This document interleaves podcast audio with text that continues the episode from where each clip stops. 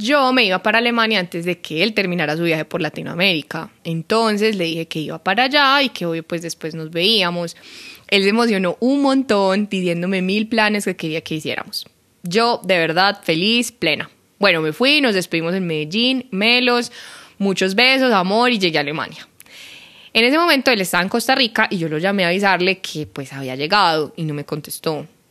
Entonces me mandó un mensaje como, hola, todavía estoy en el bus, no te puedo contestar, pasó algo. Y yo como que, mm, no, solo te quería decir que ya llegué, que estoy bien, ¿cómo estás tú? Mándame foticos. Yo mandé ese mensaje, pasaron cinco días y ese man no me dijo nada. Parce, yo nunca había experimentado eso, como que, ¿qué está pasando? No sabía qué pensar, ni sabía qué decirle, ni qué hacer. Era muy raro porque yo no sabía si reaccionar como una novia monógama ignorada o como la María que llevo años construyendo, que supuestamente creo en el amor libre, en fluir con la vida, en vivir sin expectativas. Estaba demasiado confundida, fue una mierda. Es que como que yo no sabía qué pensar. Rarísimo. La María no monógama me decía como eso no fue nada, déjalo ir, fue una experiencia linda y ya. Pero la otra María era como, mmm, en R, pero mañana cumpleaños, entonces escríbele. Efectivamente le hice caso a mi lado monógamo y le pude como, hey, hoy es tu cumpleaños y me encantaría llamarte, ¿puedo? Y Julian me dijo, dame cinco minutos y te llamo. Bueno, y me llamó y me empezó a contar todo, a mandarme fotos y yo como, ok, ok, tal vez me estaban peliculando, todo está bien. Y él en Colombia ya me había dicho que tenía una fiesta de año nuevo con los amigos, que fuera con él y en la llamada me dijo que la fiesta estaba firme y yo feliz. A mí me dio una gripa horrible esos días, entonces me tomé lo que me encontré en las farmacias, inhalador venteado, porque obvio tenía que irme divina para esa fiesta. Mientras tanto, mis amigas eran como, María, tú no eres así, ¿qué putas estás haciendo? Este man está cero firme. Y ahí otra vez estaba la María Poli que hubiera dicho como, mira, eso me parece súper raro esta interacción, mis necesidades son estas, yo no quiero ponerle labels a las cosas, pero esta comunicación no es asertiva. Igual yo estaba como poseída por la monogamia de Disney y no le dije absolutamente nada. Llegó el día de la fiesta, 31 de diciembre, y yo me arreglé, me puse un vestido divino. Llegué apenas hundí el botón para que la gente me abriera. Salió un man y me dijo como, tú eres María. Julian nos ha hablado mucho de ti. Y yo como toda, ay, les habló de mí. Salió Julian, nos abrazamos como los tres, fue un poquito raro. Yo pues como que necesitaba esa primera interacción en persona para entender cuál era el mood con él. No sabía muy bien si estábamos en plan de amigos, plan chuparnos, pues no entendía nada. Subimos al apartamento y me presentó a los amigos, lo cual me hacía pensar, bueno, si no quisiera nada, no me traería aquí con esta gente, porque pues era un plan súper íntimo.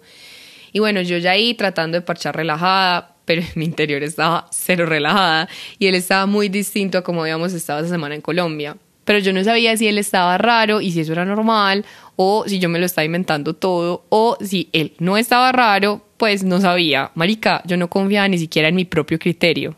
Después de las 12 empezó a sonar pólvora en la calle, bajamos a una placita, súper romántico, súper instagramiable, y todo el mundo se empezó a abrazar, a dar el beso de las 12, y él me abrazó y me dijo, feliz año, estoy muy feliz de que estés acá.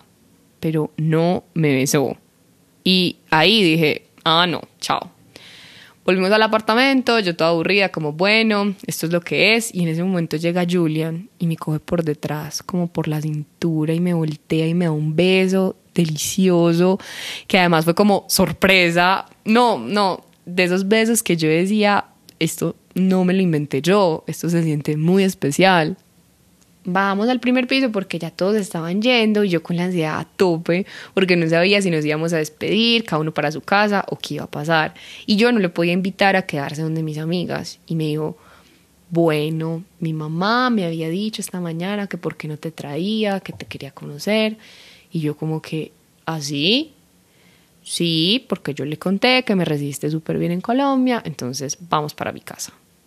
Y yo como que, ah, bueno, nos fuimos para la casa de sus papás y llegando fue lo más mágico porque vi la casa y sentí como si estuviera viendo la vida de alguien con el que estuve en otra vida.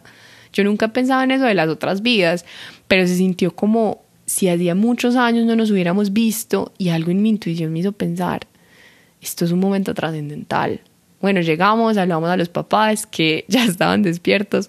O sea, eran eso como de las 8 de la mañana y nos fuimos para el cuarto de él nos acostamos en su cama, que era como toda incómoda porque era la cama de cuando él era chiquito, y follamos como cinco horas seguidas. Y nosotros siempre hemos sido como esos que tienen un sexo súper intenso, y cuando estábamos quitándonos esa ropa así súper elegante, él me decía como, no, me encantas, y nos besábamos, y fue pucha, súper intenso, y lo hacíamos, y medio nos dormíamos, y volvíamos y lo hacíamos, y él se dormía, y yo veía la luz, el cuarto, y yo me sentía como en otro mundo pero sentía que era como lo último, como esto se va a acabar, este es el último momento en el que voy a estar en su vida.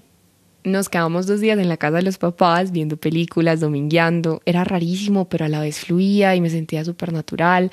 Yo a veces me iba al baño a llorar y no sabía si estaba llorando de lo lindo que me parecía sentir eso o del miedo que me daba esa sensación de que esto no se iba a volver a repetir. Hicimos pizza, vimos películas, otra vez por la noche nos hicimos no follar y al otro día lo mismo. En un momento me sacó una bolsita y me dijo, mira, te tenía estas aretas de regalo. Yo llevo 10 años sin ponerme aretas. Pero bueno, no me importó, me las puse y las berracas aretas me empezaron a enconar horrible las orejas, pero yo no dije nada, igual me las puse. Yo no entendía por qué putas no le decía nada. Se acabó el fin de semana y me dijo como que me llevaba a la casa otra vez de mis amigas, me despedí de los papás, nos montamos en el carro y no dijimos ni una sola palabra. Yo no era capaz de decirle nada, parece, y era demasiado raro que después de follar y estar ahí dos días no habláramos. No sé, llegamos y él me dio un beso y me dijo como, bye. Y yo lo miré y le dije, no nos vamos a volver a ver. Y él me dijo, no sé, de pronto nos podríamos ver otro día esta semana. Es que estoy con muchas cosas del trabajo, después cuando yo ya vaya a Colombia, pues no sé, no sé, creo que no va a tener mucho tiempo, pero sí. Y yo como que, ah, ok. Le dije bye, le di un beso y me bajé del carro. Yo entré en crisis.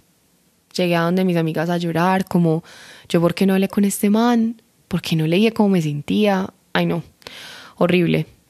Esperé unos días como para digerirlo todo y lo llamé y fue una llamada horrible, súper corta, tenaz. Llega el man y me dice como, es que tú y yo no podemos estar juntos, porque así yo tal vez me quiero ir a vivir a Colombia, porque él tenía planes de irse para Colombia, no puedo estar contigo porque acabo de salir de una relación y me deprimí muy mal y me siento muy inestable, yo no puedo asumir un compromiso emocional, necesito que seamos solo amigos.